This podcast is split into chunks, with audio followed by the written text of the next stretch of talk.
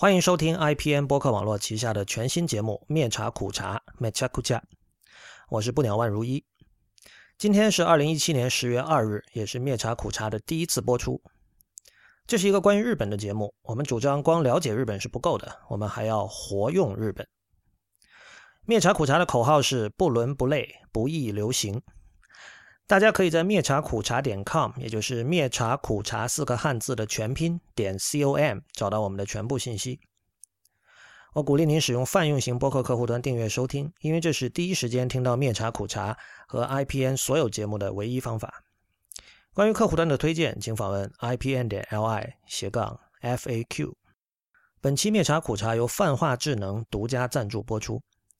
泛化智能是一家为客户提供灵活高效的人工智能产品的公司。欢迎访问他们的官网 g i a i 点 tech，也就是 g i a i 点 t e c h，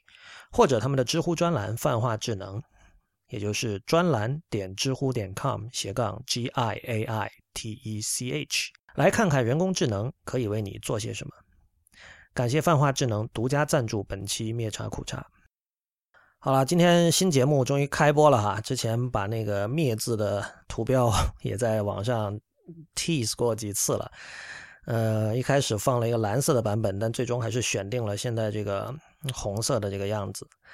呃，虽然我们在图标上用的是繁体字，但是大家可以看到我们的节目使用的是简体的“灭”字，所以您在泛用型博客客户端搜索这个节目的时候，不用担心繁简的问题。呃，由于大部分的客户端它仍然是外国人开发的，它很大程度上是很有可能没有考虑繁简的这个区别，所以比如说像我们的无次元这个节目，如果你搜呃简体的无次元是搜不到的，啊，但是灭茶苦茶没有这个问题，您只要搜简体的灭茶苦茶就可以搜到了。那当然，对于呃来自香港和台湾以及任何使用繁体中文的朋友，那就要麻烦您。在搜索的时候，把输入法改成简体，要输入简体的这个“灭”字才可以搜，才可以搜到。我不知道有哪个客户端是可以自动的处理这个问题的，那但是很有可能是不行的，所以辛苦各位。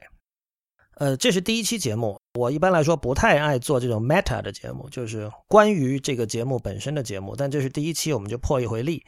呃，今天我们来讲一下为什么我们要做这个节目，以及这个节目是干嘛的，它和其他的关于日本的节目有什么区别？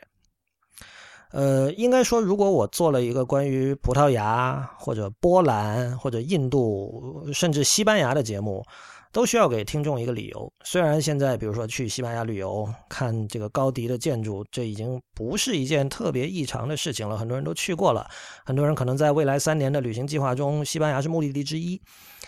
呃，但是我觉得这些欧洲国家和日本还是不一样的。我们做一个关于日本的节目，似乎是不需要理由的。呃，一方面，所谓一衣带水这种废话就不用多说了哈。呃，另一方面，近年来我们看到，从中国去日本旅游变得越来越容易，去的人也越来越多。呃，今天刚好是这个国庆黄金周的第二天哈，我相信或许有的人再过两天就要出发，或许有的人现在正在路上，或许有的人已经。到了日本，这都是很很有可能的事情哈。很显然，这个在中国这边对于日本的资讯是有非常大的需求的。这个我们可以从已经存在的无数的关于日本的旅游美食公众号、自媒体就可以可以证明这一点。另一方面，我们也知道，虽然中国和日本在历史上的关系是非常复杂和暧昧的，但是基本上十九世纪后半叶以来，日本文化对于中国文化的影响是非常明确的。呃，这里我要补充的是，虽然它的影响是明确的，但它这并不等于说它的明这个影响是显而易见的。很多时候，呃，怎么说呢？我曾经做过一个列表，这个列表里我收集了二十一世纪之后从日本流入中国的汉字词汇。这这，所以请大家注意啊，是二十一世纪之后，所以它有别于我们都耳熟能详的像政治、民主、经济这些词，这些词是在一百多年前，十九世纪末二十世纪初，呃，从日本流过来的。我们我们在情感上已经完全接受了这一点，无论什么样的人都不会去否定说这些词是来自日本。但是可能很多人没有意识到的是，我们今天使用的很多呃被称作新词的词，也是来自日本的。呃，这种在二十一世纪之后从日本流入中国的汉字词汇的数量之多，远远超过很多人的想象。所以就是一方面有需求，大家有兴趣；另一方面，两国的关系仍然是其实是非常紧密的，不管官方对这件事情是什么样的立场哈。基于以上原因，本来呃，有的人可能会觉得说，做一个跟日本相关的节目是不需要理由的，但是我觉得在二零一七年做一个日本节目其实是需要解释的。呃，如刚才所说，关于日本的公众号、自媒体还有线上的各种专家如此之多。呃，在日本工作、生活、留学、旅游的中国人也越来越多。呃，事物另一面是没有，就是肉身没有到日本，肉身还留在中国的，我们称之为“引号哈日”引号完毕族群。这个族群仍然也是非常的庞大，他们的人数甚至已经多到了有人用“今日”这样的发明了“今日”这样的词来讽刺他们了。就是如果你不知道的话，“今日”指的是就精神上的日本人啊。显然，如果我们这个节目不能够提供一些和上述这些论述不一样的东西，那么灭茶苦茶并不需要存在。呃，其实这也是 IPN 很多其他节目的缘起，呃，至少是跟我相关的节目的缘起。呃，IPN 旗下跟我相关的节目之所以会出现，呃，它的原因背后的原因基本上是一样的，就是我没有能够看到或者听到我想看到或想听到的东西。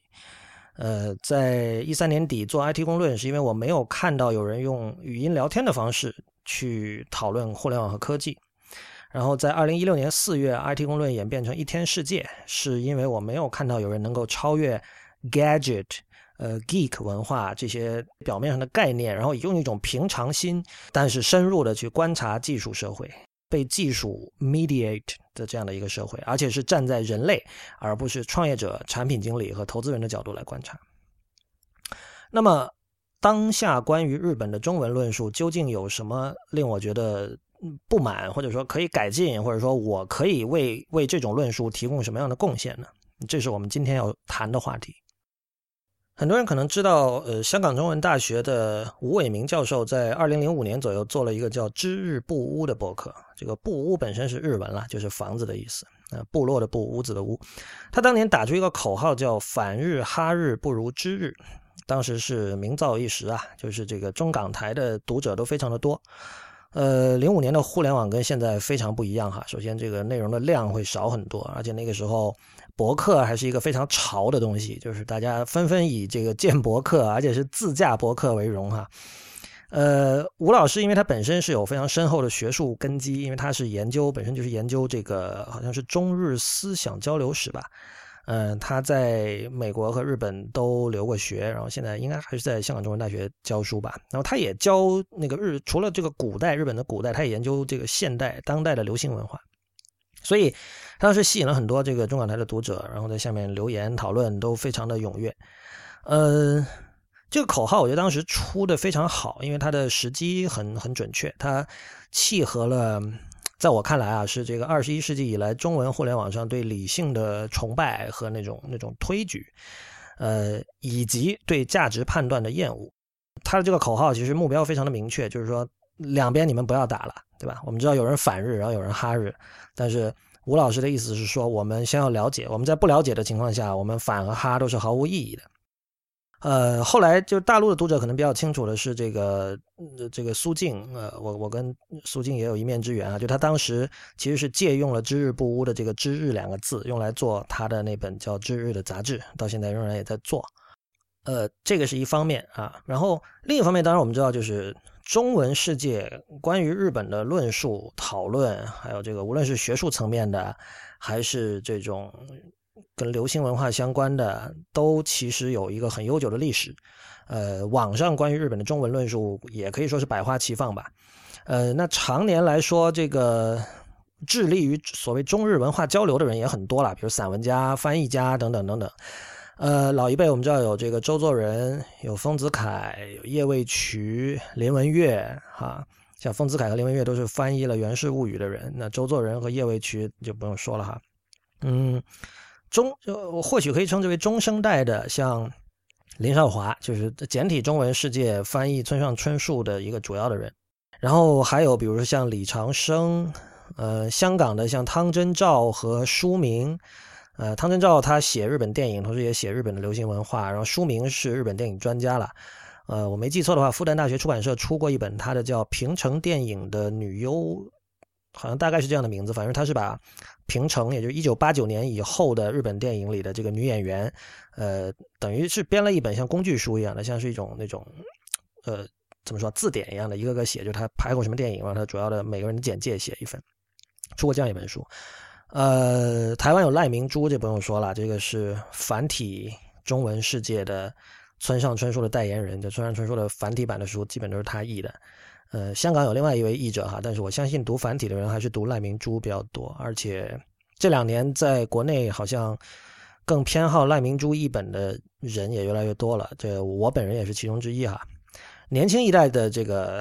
谈论日本的人就更多了，就不用说了，我们在知乎还有各种现豆瓣都会见到很多就是非常熟悉日本文化，要么是自己住在日本，要么是本身是住在中国，但是属于。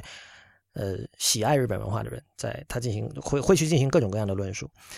呃，另外近年还有用中文写作的日本人，嗯，这个也是另外另外一系吧。比如说这个新井一二三，我们知道，那呃加藤加一这个是相对年轻的。新井的话，他是我没搞错的话，他应该是一九八零年代初到北京读书的，他是那一代。呃，加藤的话比我还小三四岁吧，我记得他八三年还八四年出生的啊。呃，另外就是说，没有在没有落地的、没有出实体书的，有比如说知乎上的这个佐藤千一，这个都很有名了。那关关于佐藤的身份，其实大家好像还是觉得非常神秘哈。这个我们这里也暂时不去说它。总之，我们目力所及，我们看到的，无论是在纸上还是在线上的关于日本的中文论述，是非常非常丰富的。呃，书籍出版当然也是了。比如说那个，我注意到过去几年南京大学出版社有一套叫《阅读日本书系》，里面有很多讲这个，比如说花道、茶道，还有这个日本的音乐，呃，等等等等吧。那这套书以前跟以前的这个关于日本的书其实是不太一样的。然后，因为它基本上是就是日本人自己讲日本的传统文化这样的视角。另外，还有题材上其实也有了更多变化，比如说这个。楚城文化，他几年前出了坂本龙一的自传，据我所知应该是卖的不错的。然后后来他们又出了山本耀司的自传啊，当然这个另外就建筑师朱鄂很早之前就开始引进了一批像魏延武啊、呃基其新啊等等这种日本的建筑师呃写的书，就是大家可能有印象，在书店里看到就封面都是白的，白底黑字，纯白的，非常简约的设计的那套书。呃，所以除了传统的日本的古典以外，我们。就日本的当代现代文化也有越来越多的出版物有了中文版本，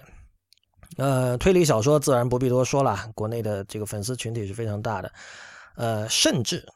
就以前的某些呃被视为有争议的话题，现在在国内也有出版，比如说那个这两年我注意到有两本，一本是讲伪满洲国时期的呃电影史，就是伪满洲国时期的这个日本人。在这个东北那边架设的一个叫满映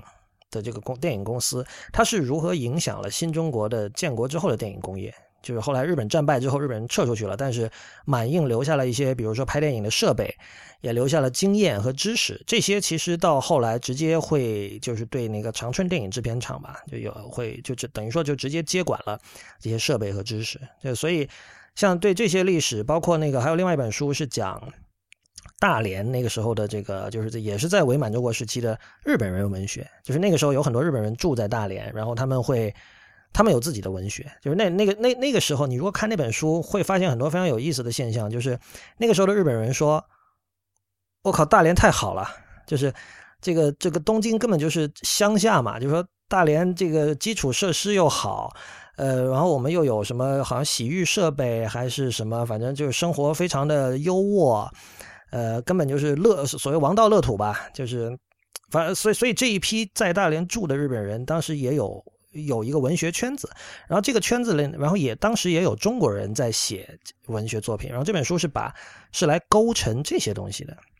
就像这样的话题，在以前我们至至少我自己是不知道的。当然，这两本书都是学术性比较强的书，像后面这本讲日本人在大连伪满洲国的这个日本人文学，这个是应该是他的这个博士论文，然后后来结集出书了。但是，总之这些话题呢，就以前很可能是会有一定的禁忌的，但是其实现在也都可以说了。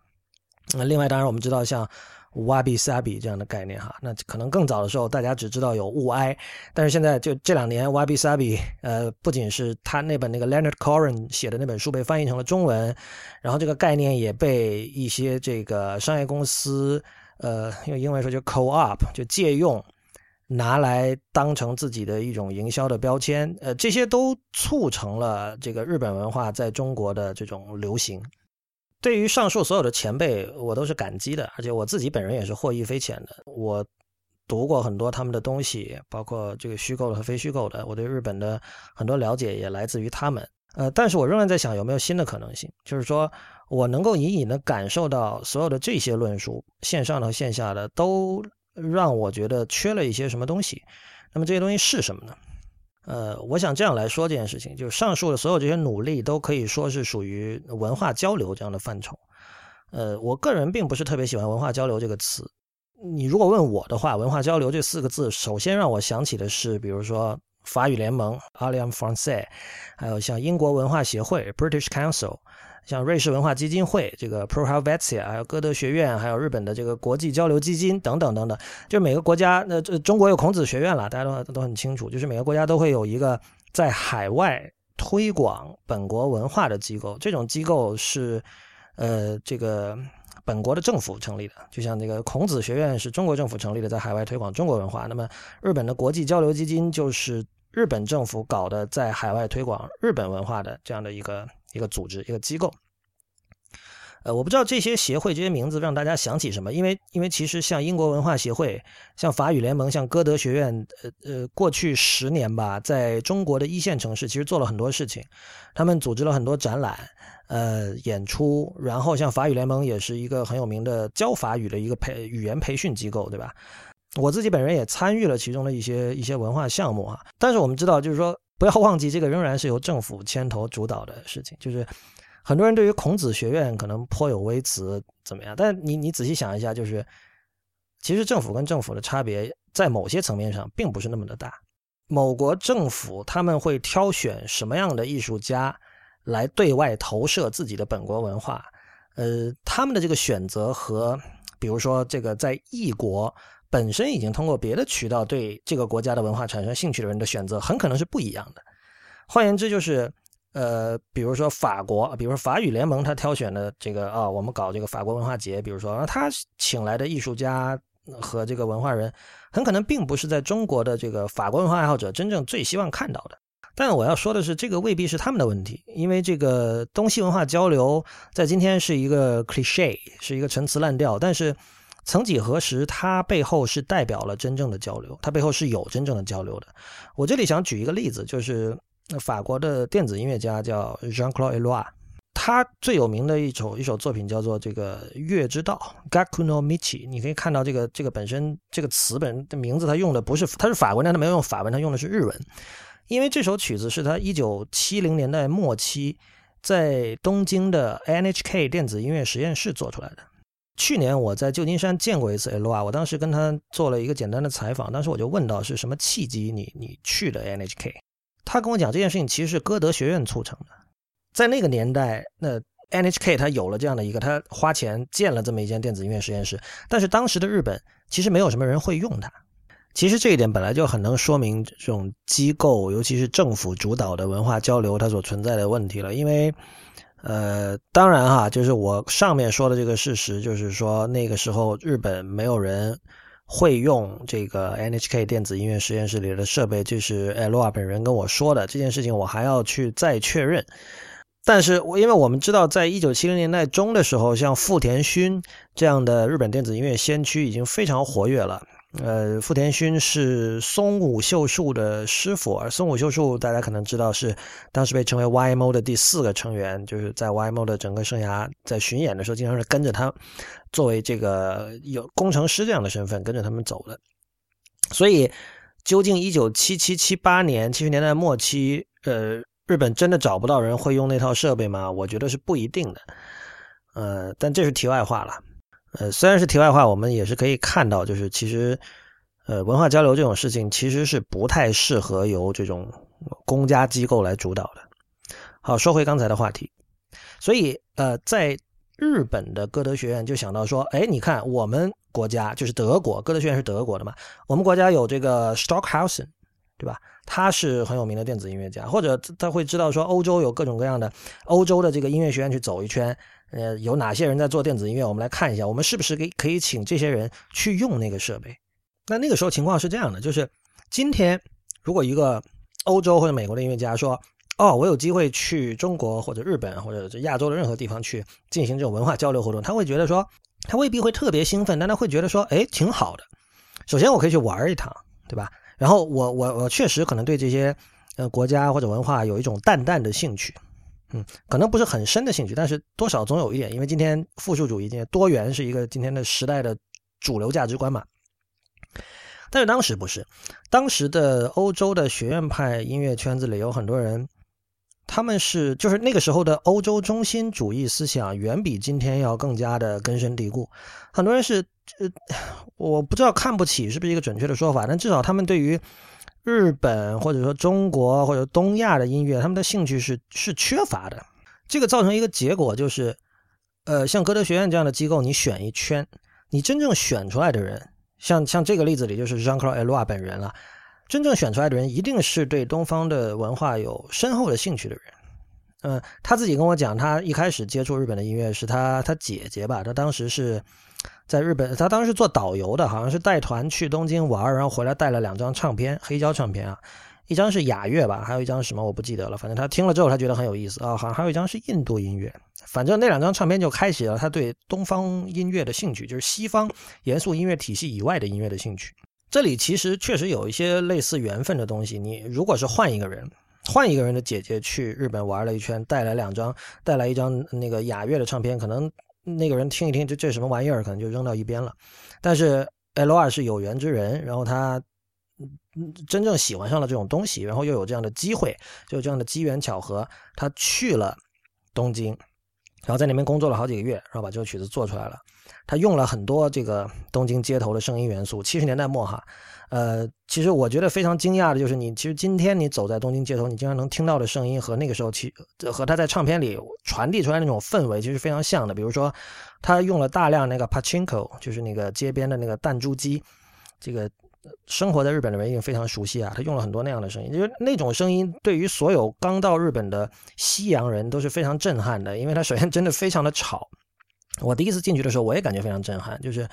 我在第一次进 Pachinko 这个游戏厅的时候，之前我已经听过无数的大音量的噪音音乐了，但是等我进去的时候，我还是觉得这个地方居然是这么吵。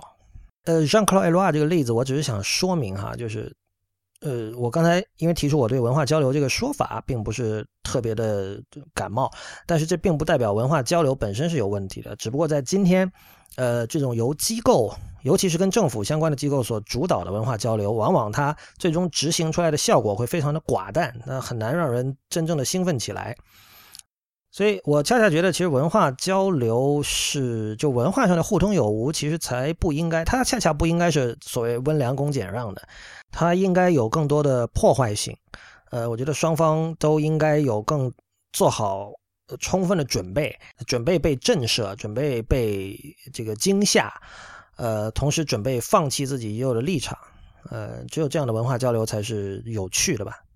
那么，我们回到刚才我们我我我之前列举了很多就已经存在的中文世界的关于日本的论述哈。我觉得，就我们假设一个国家的人或者一种文化的人作为一个整体，他能够去了解另外一种另外一种文化，不管是在什么程度上哈。我们假设这件事是可能的，是可以做到的。以此为前提，我们现在已经很难说我们不了解日本了。首先，这个出版物非常的丰富，然后加上线上论述的补充，哈，能读的东西已经非常的多了，能去讨论的东西也非常的多，能看到的东西也非常的多啊。呃，我觉得至少我们已经不能说自己对日本的了解程度比日比美国人，比如说比美国人差，我们不能这么说。呃，但是我想强调的是，我们同时也并不能很自信的说我们对日本的了解程度一定比美国人好。这这说明什么呢？这说明吴老师的目标其实已经达到了，我认为就是知日这件事情已经达到了。因为他这件事情永远没有尽头的，对吧？你你你一个国家是多么复杂的一个一个整体，你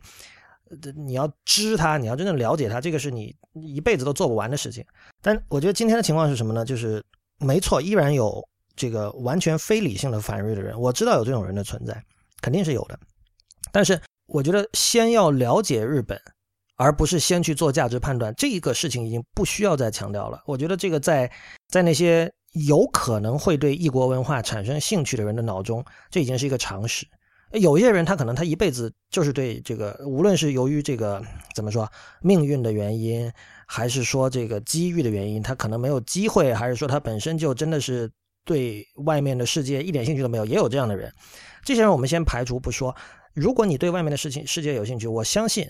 呃，大部分中国人他会知道我们要先了解。所以，所以我觉得，呃，吴老师的这个口号其实要。需要进一步演化了，在二零一七年的今天哈，他的博客也开了有十几年了吧，呃，这就涉及到这个我这个节目灭茶苦茶的一个目标哈，呃，简单说，我希望通过灭茶苦茶这个节目，把中文世界关于日本的态度，从了解日本进化到活用日本，生活的活，呃，用途的用，活用日本。呃，事实上，我认为真正了解日本的人一定会活用日本，因为日本就是最乐于活用异国文化的国家。文化上的活用在日本已经是一件深入骨髓的事情了。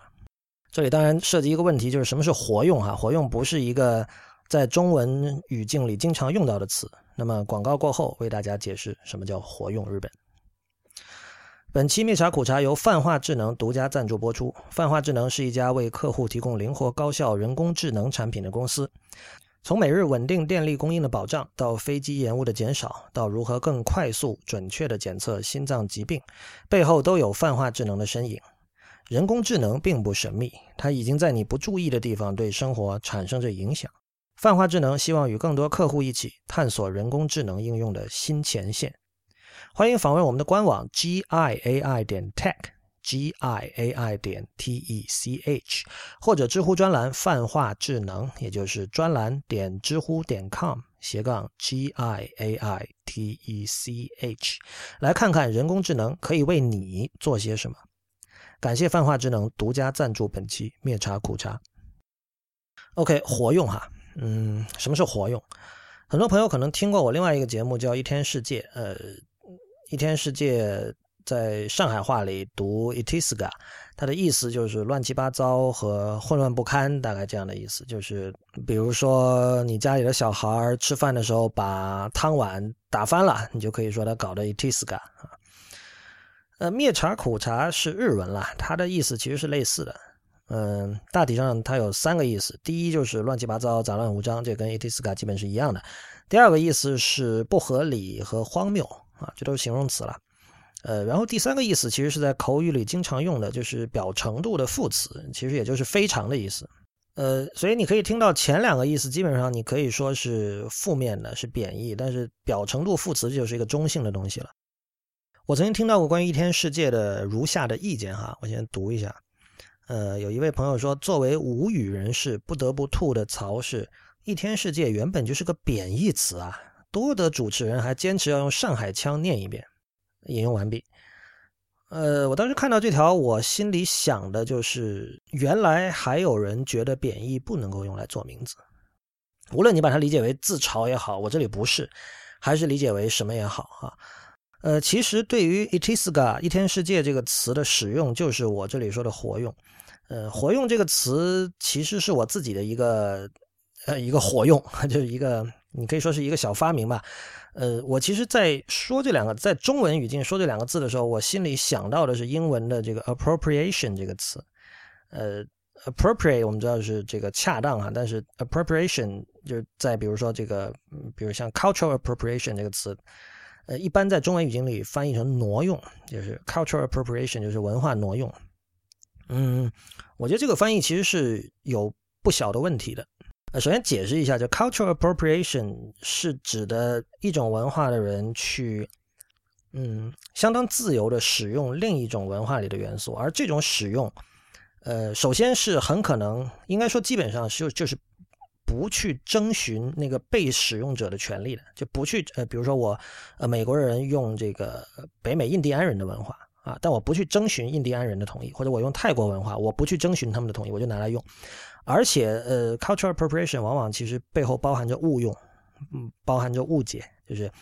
其实这个美国人并不了解泰国文化啊，他看到泰国文化的某个点，这个点令他很嗨，然后他就拿来用在他自己的，比如说 hip hop 歌曲里或者这个流行摇滚曲子里，啊，这是很典型的 cultural appropriation。这个这是一个有争议的概念，没错，就是和它相关的一个概念叫 identity politics，就是这个身份政治了。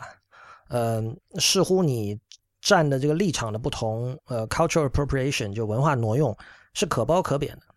啊，所以我觉得在中文里用一个我不知道最初谁翻译的，但是用这个其实包含贬义的“挪用”这个词来翻译是非常准确的。因为挪用我们一般想到，比如挪用公款，那显然是贬义哈。所以我们把 cultural appropriation 翻译成文化挪用的时候，其实是在给听这个话的人一个暗示，就是说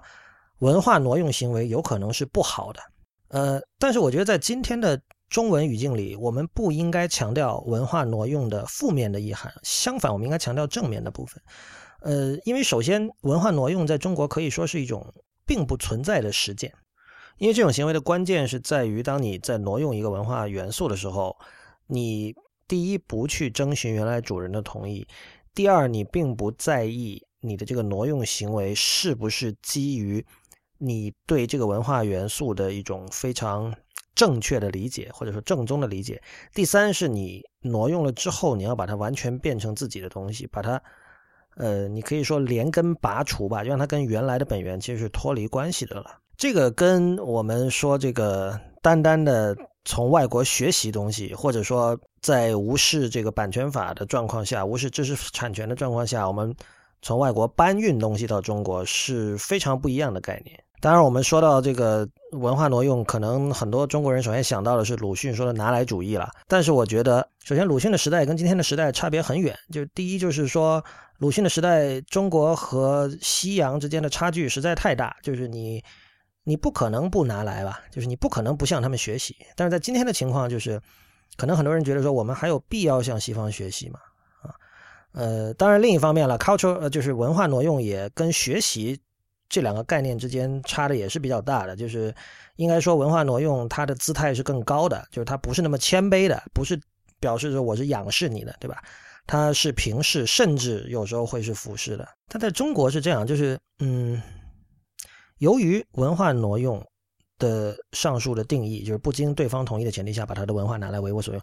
这其中是包含了一种对对正点、对本源、对正宗的东西的一种僭越。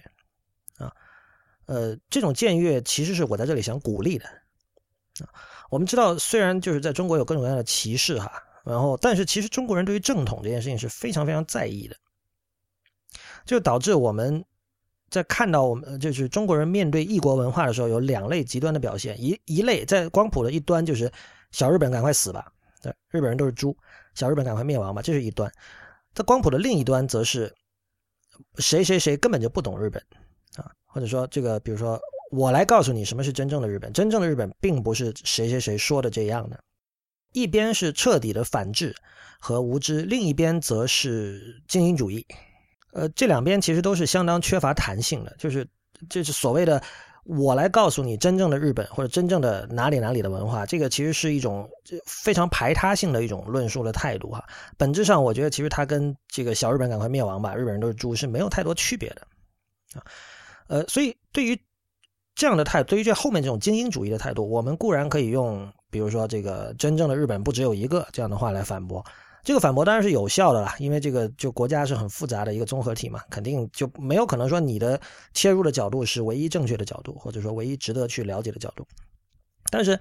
我想采取另外一种策略，我采取的策略是放弃寻找所谓真正的叉叉。就是在文化挪用者看来，你去僭越自己所挪用的文化，这是必须的。当然，这种僭越由于它之前是跟这个帝国主义和这个欧美中心主义混在一起，对吧？呃，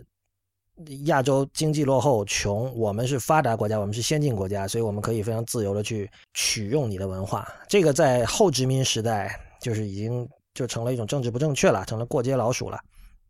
没有，现在。欧美特别在意这个，对吧？就我们要平等的跟以前被我们视为弱等、低等文化的人要对话。我们我们不能认为他们是低等文化，对吧？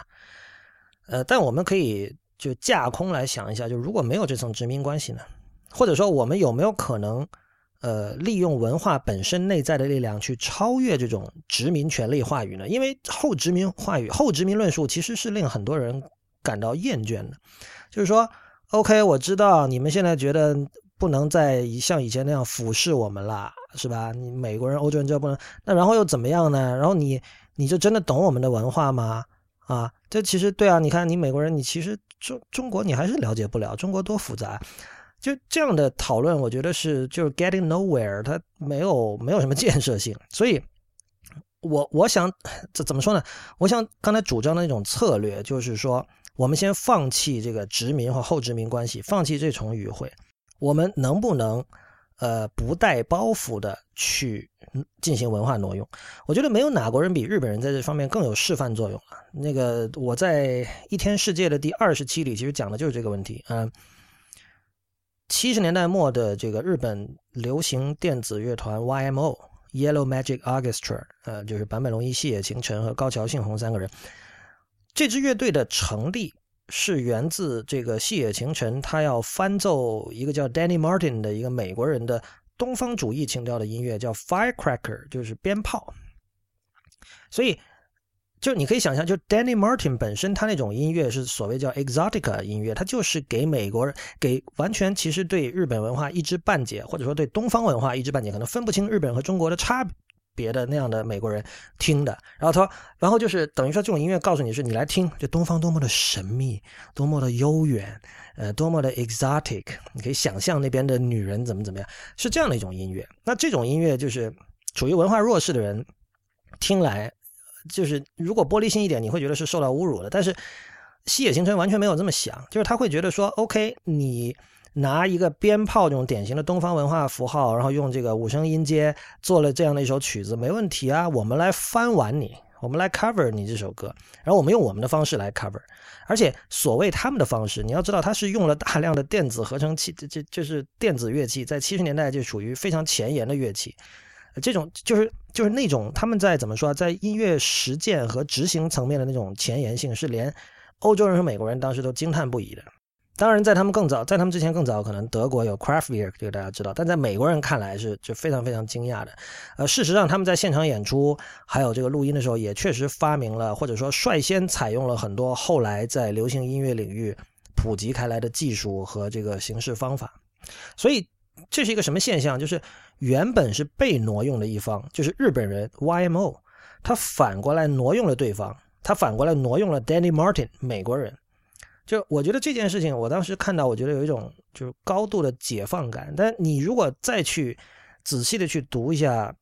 在 YMO 之前的细野晴臣他的这个生涯的话，你会发现他这样的例子是多不胜数。比如说他在一九七六年有一张专辑，呃，他的这个。封面写着 Bon Voyage Company，就是这是法文嘛，就是一路顺风的意思。但是在 Bon Voyage 这个大字的下面写着四个汉字小字，叫泰安洋行。这个整个唱片封面的这个图片设计、图像设计是具有热带风情的，有那种椰子树、棕榈树吧，然后是这个海滩小岛，然后你会看到那个细野自己的这个黑白画像，这放在中间，左右有两条龙。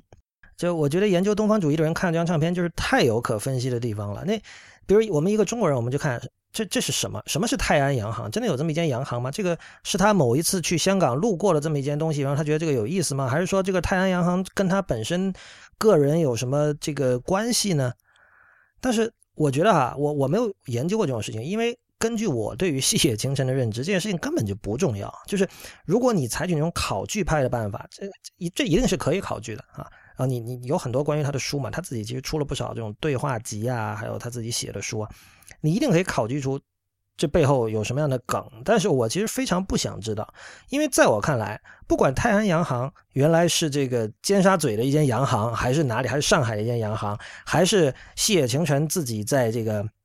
东京的某一个，或者是比如纽约的某一个卖这个东洋唱片或者东洋的各种纪念品的地方找到的。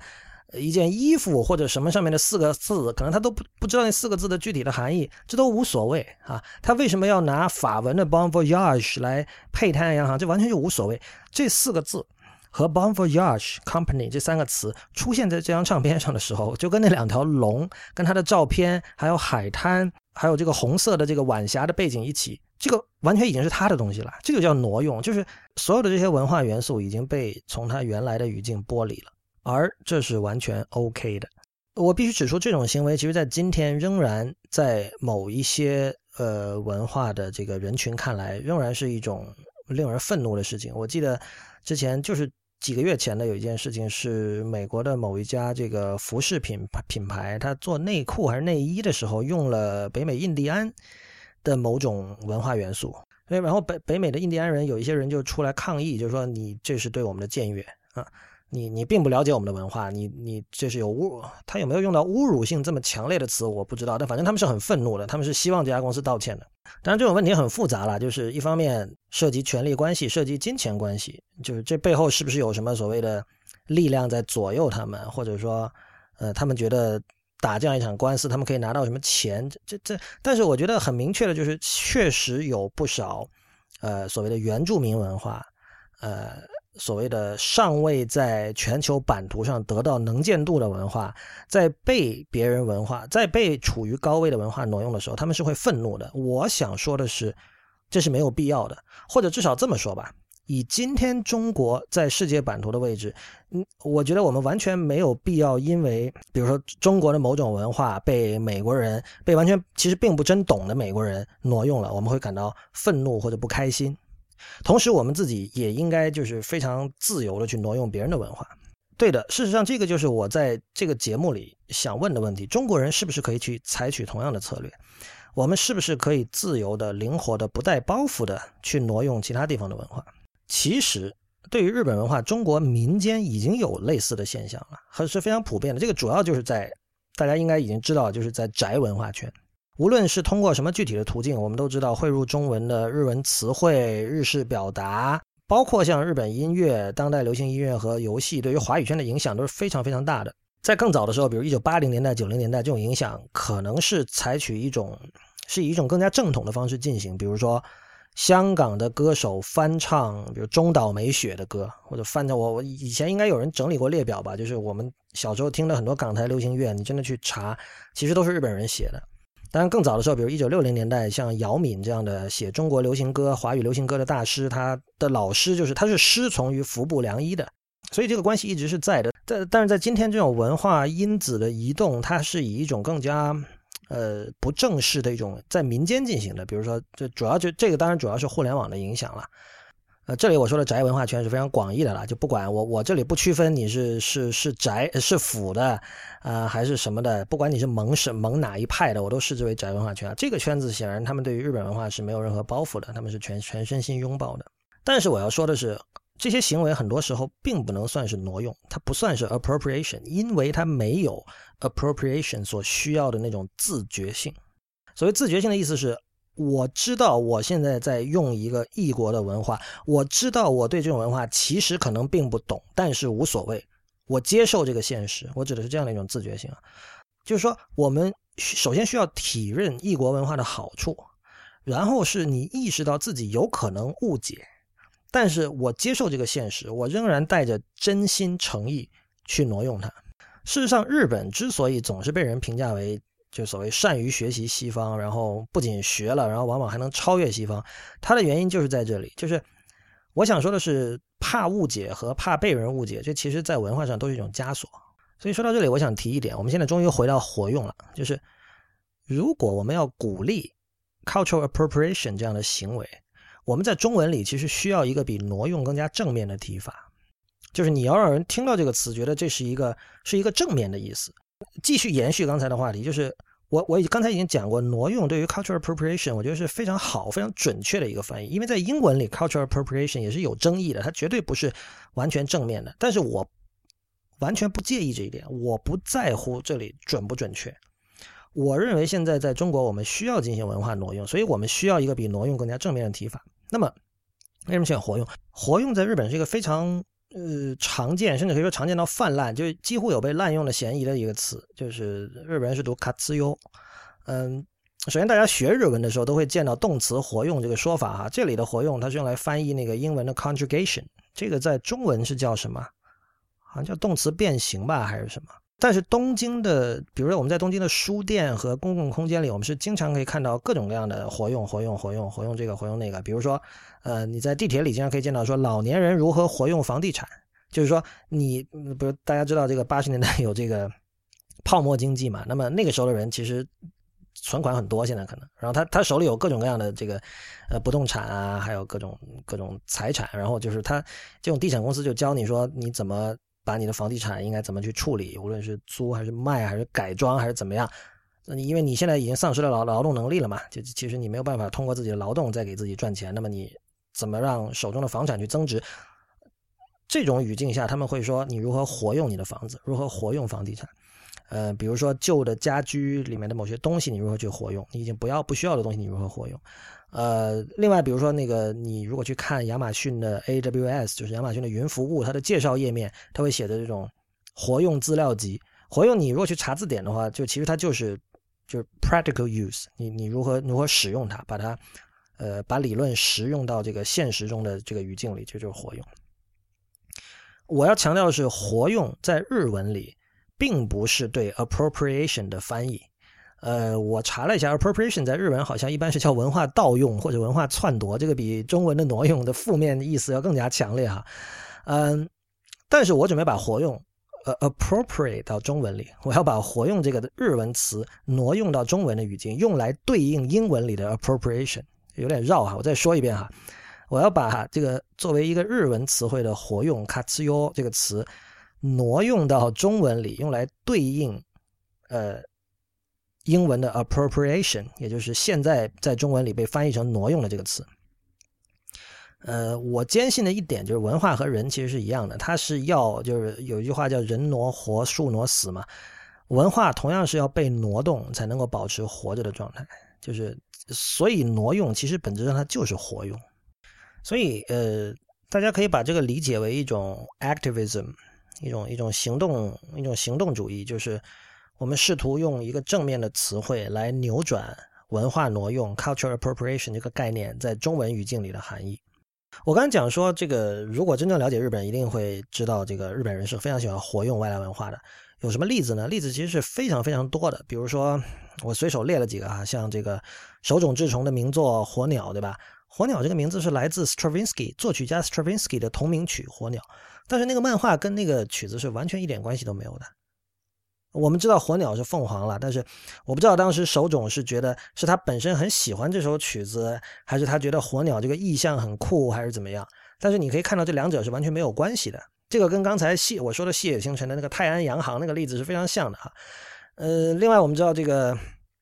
荒木飞吕彦的漫画《JoJo 的奇妙冒险》。里边有很多这个人物的名字是来自西洋流行摇滚乐啊，呃，Eva 新世纪福音战士这个更加不用说了，里面就是就是就其实里面是充斥着各种伪科学，但是由于它有所谓的这个 artistic license，我们知道这是艺术，对吧？我不用管我我可以在这里面把科学包装成伪科学，因为我我并没有摆出说我要告诉你什么是科学真相，所以它里面就是活用了各种各样的这个宗教元素，然后。就当时所，我相信我们这一代人哈，在小时候看的时候，首先觉得很懵，但是同时又觉得很酷。这个我我相信 Eva 的那个创作团队说过很多次了，就是他根本不在乎你懵不懵，你觉得酷这才是重要的啊。呃，OK，Eva 还有什么？呃，浪客剑心，我想举的一个例子，浪客剑心好像现在又要出新传了哈，但是在动画版。这这个如果没有人没看过的话，他是讲的是这个明治幕末时期的这个武士的他在这个明治维新结束之后的一些故事，就是他们原来的身份在这个明治维新之后的这个新时代已经失去作用了。他们有就是就两有两个不同的武士，他们采取了两个剑客，他们走上了不同的道路，然后这两个人成了这个敌对的对手。那么这其中一个。走向所谓邪路的，就是这个有一个叫志志雄真实的一个角色。志志雄真实在被他他在最后快要死了的时候，当时有一段，我小时候看完这段，我印象一直非常非常的深刻。因为就在这个剧的设定里，志志雄是一个因为以前受过严重的烧伤，然后他全身都终日缠着绷带的人。然后呢，他这个跟别人战斗不能超过十五分钟，如果超过十五分钟，身体就会自燃。他跟这个主角就是剑心。打着打着打到最后，他就就是突然他的那个情妇就意识到，哎呦，超过十五分钟了，这个不能再打了，再打了这个我老公就输了，是吧？所以那时候有一个场面，就是整个画面突然定格，然后那个那个情妇手中的怀表还是珍珠项链还是什么，反正掉到了地上。这个时候背景响起的是贝多芬的悲怆钢琴奏鸣曲的第二乐章。我们一起来听一下这段。待て、ユミ。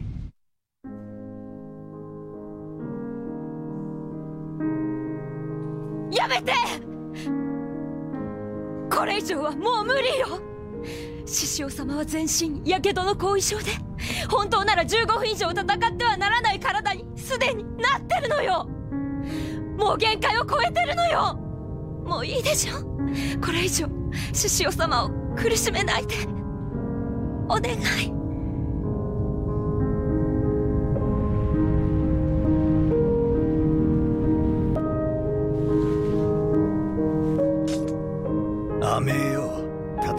まだ続いてるんだぜ。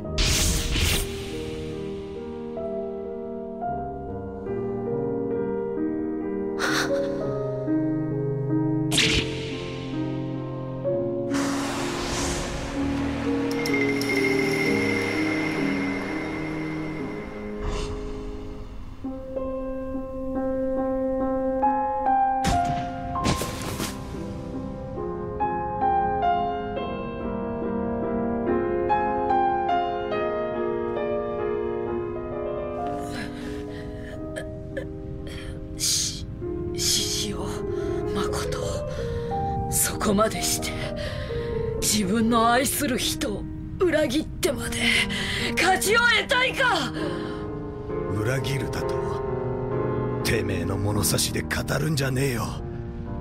こいつは誰より俺を理解し俺は誰よりこいつを理解している。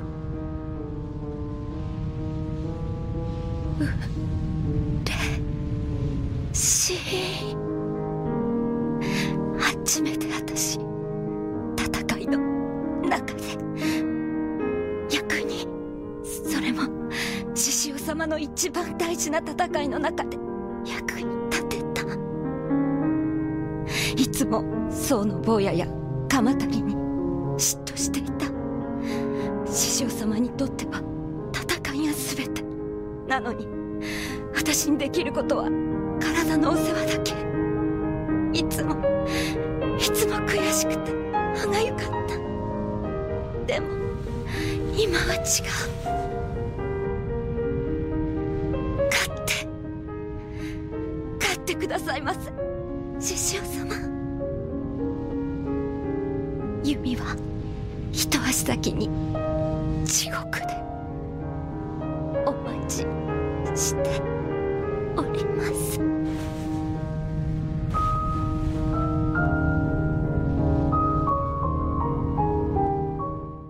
这一段虽然用的是钢琴演奏，就是是传统意义上的古典音乐，它跟我们平常称之为采样的东西没有什么关系。但是我认为在这一段视频里，这段动画里，其实这段音乐已经相当于一种采样了，就是它不是以一首在这个作曲技法上或者意境上做的非常非常完美的一首曲子，它不是这样的。虽然这这个曲子当然写的是很好了，但是在这里它是一个一个 sample，它是一个样本，就是你必须时刻的意识到，这是一个日本动画片在使用一个德国人几百年前写的古典音乐。这我觉得这个事实是非常重要的。这个剧情可能还是交代一下，可能有的人没看过或者不懂日文的话，就是它是。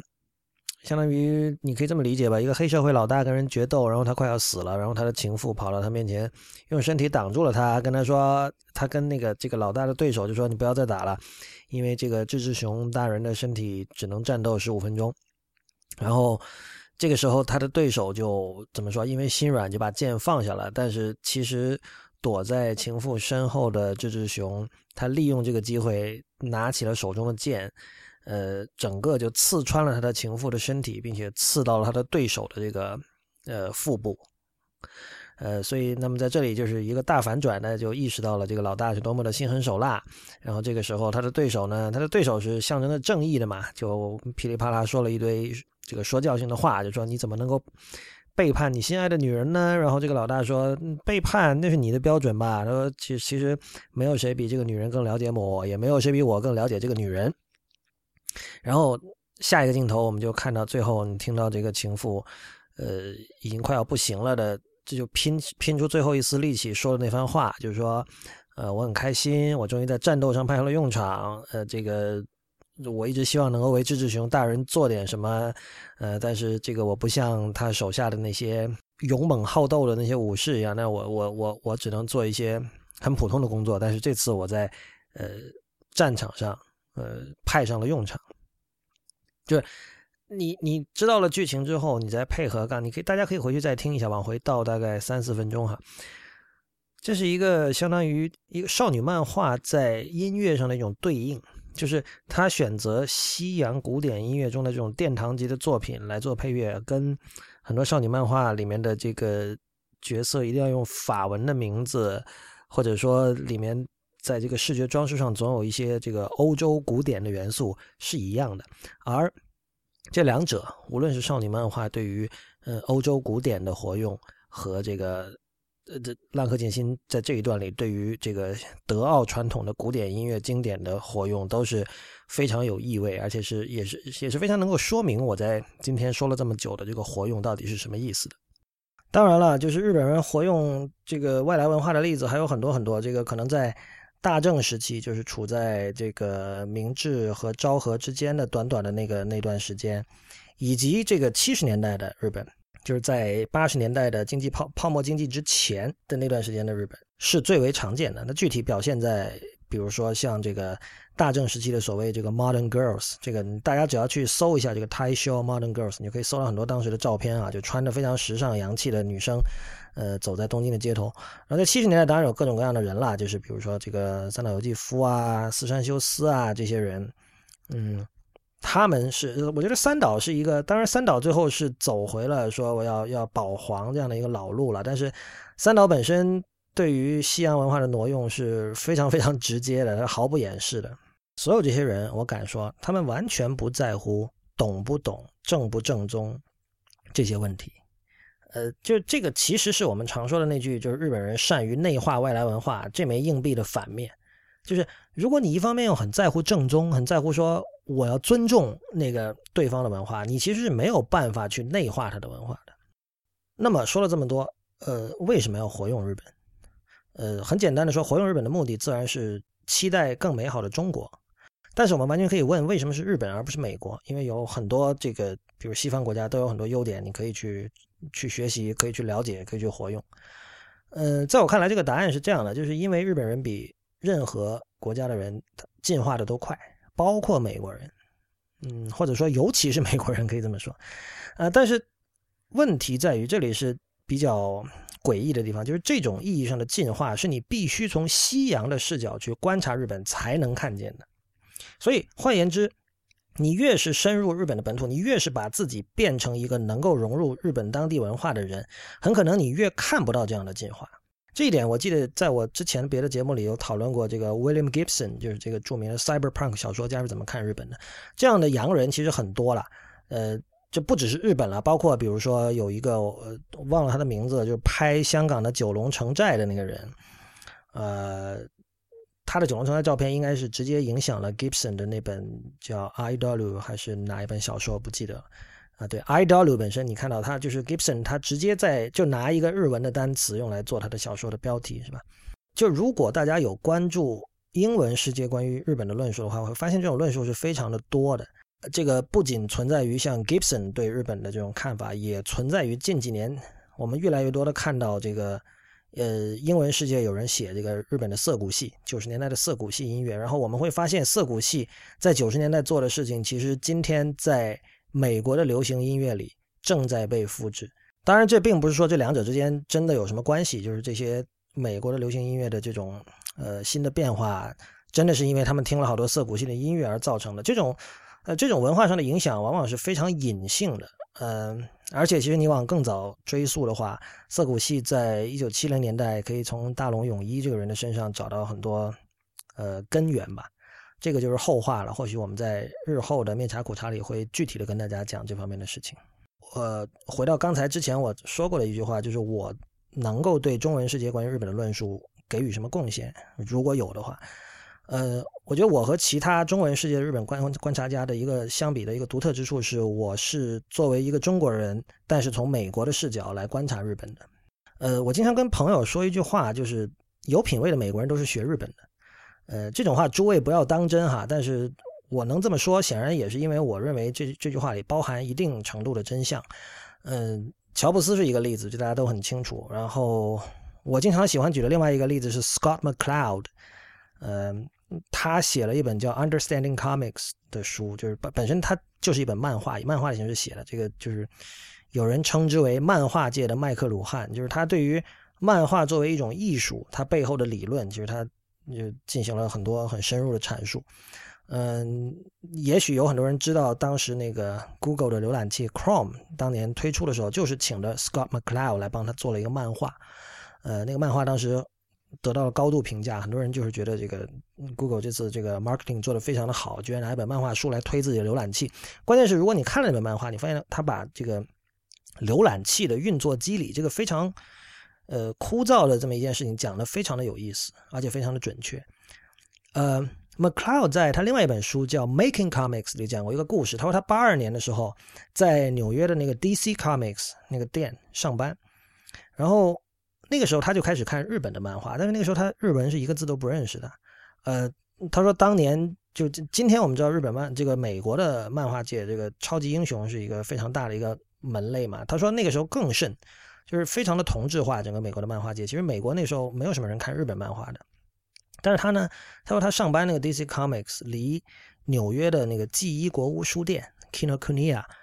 就只有两个街区，所以他每天中午这个吃饭的时候都跑到了 Kinokuniya 去看当时的那个日本漫画。呃，七呃八二年那个时候，《福星小子》应该是在连载吧，还是怎么？我不知道他，我我很想知道他当时究竟看的是什么。反正他说我当时不认识那些字，但是我读起来好像没有什么呃障碍，不也不是说没有障碍，但他说他就发现日本。漫画发明了一种特殊的这个用视觉语言来叙事讲故事的这种技巧。他说这种技巧在美国漫画里我根本没有看到。然后他就总结了大概那个八个类别哈，就是在日本漫画里看到这种技巧。所以我必须再次指出，那个时候你作为一个美国人，你能够这么有意识的去去吸收、去学习日本的东西，其实是很很罕见的。另外一个例子是，就这两年在中国比较流行的这个叫 “wabi sabi” 这个概念，就是“差”和“记”这两个字，呃。这个概念在中国流行，其实是跟一个美国人有关，是一个叫 Leonard Cohen 的美国人先写了这本叫《Wabi Sabi for Artists, Designers, Poets and Philosophers》这本书，然后这本书先有了繁体中文译版在台湾出版，然后被引进到大陆出了简体中文版之后，然后被某商业公司，呃，就是开始就是借用这个概念，然后来包装自己的产品，是这样的一条路径。所以这个这个你你可以看到，就是说。Wabi Sabi 这个概念最初是 Corin 这个美国人去注意到它。Corin 其实我在过去的一期《一天世界》里有提到哈，就是他早年是一本叫 Wet，就湿那个词，湿润的湿啊，Wet 那个杂志的主编，那也是一本非常独特的杂志。所以你可以看到，就是但凡是对于比较 delicate 的东西，呃，比较微妙细致。不太能够说得清的东西，有兴趣的美国人，他一定会朝日本看，他一定会去研究日本人是怎么想的。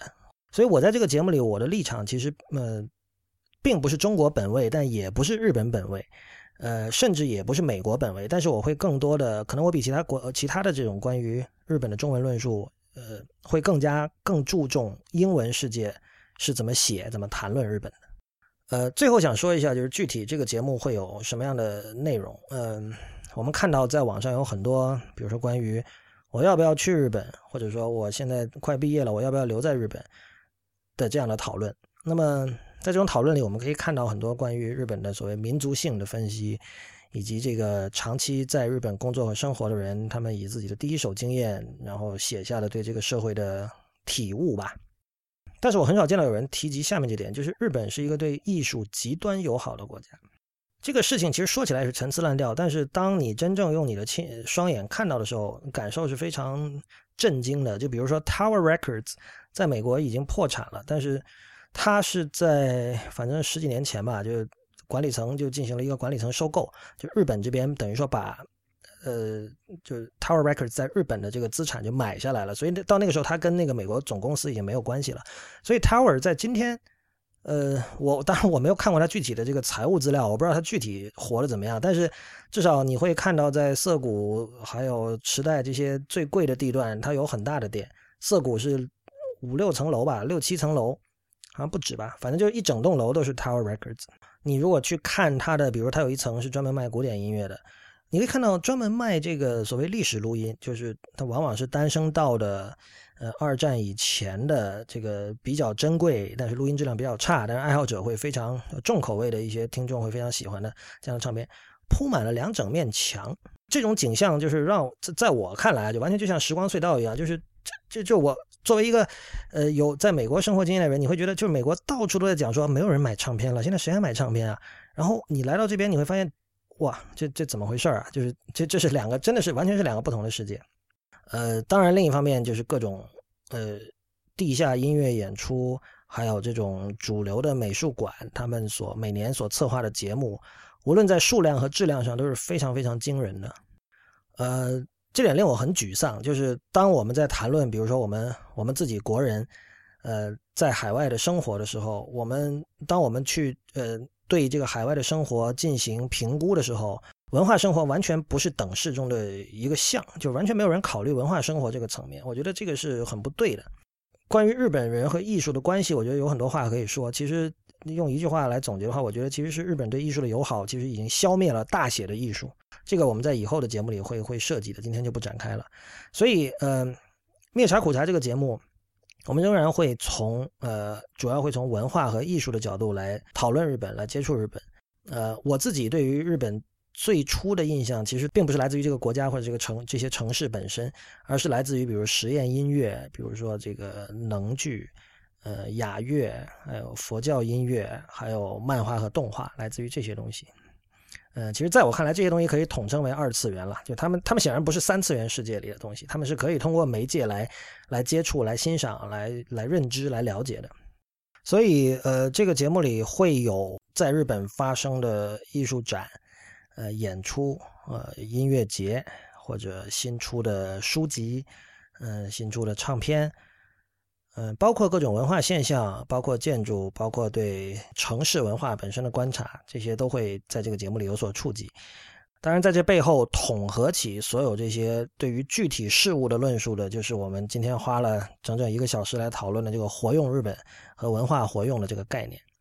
呃，无论你是现在在日本留学或者生活或者工作的，还是正准备来日本的，呃，还是说你仅仅是对日本有兴趣，呃，甚至说你仅仅是对不同的文化、不同的国家的文化之间的关系有兴趣的人，呃，或者你仅仅是想来日本玩来旅游，作为一个普通的游客来看一看的人，呃，我希望这个节目都能够给到你帮助。好的，本期灭茶苦茶 m e c h a k u c h a 就到此结束，谢谢收听。感谢泛化智能 G I A I 点 Tech 独家赞助本期灭茶苦茶。灭茶苦茶是一个周播节目，从下期开始每周三上线。我们的网址是灭茶苦茶点 com，也就是灭茶苦茶四个汉字的全拼点 c o m。在新浪微博，我们是 at 灭茶苦茶四个汉字 i p n，在 Twitter 和 Instagram 都是 at 灭茶苦茶的全拼。呃，欢迎您给我们发来反馈建议。呃。请用电子邮件和我们联系，我们的邮箱是灭茶苦茶的全拼 at i p n 点 l i，灭茶苦茶的全拼 at i p n 点 l i。同时，也欢迎您收听 i p n 博客网络旗下的其他精彩节目：一天世界、太医来了、陛下观、无次元、硬影像、流行通信以及时尚怪物。我是不鸟万如一，我们下期见。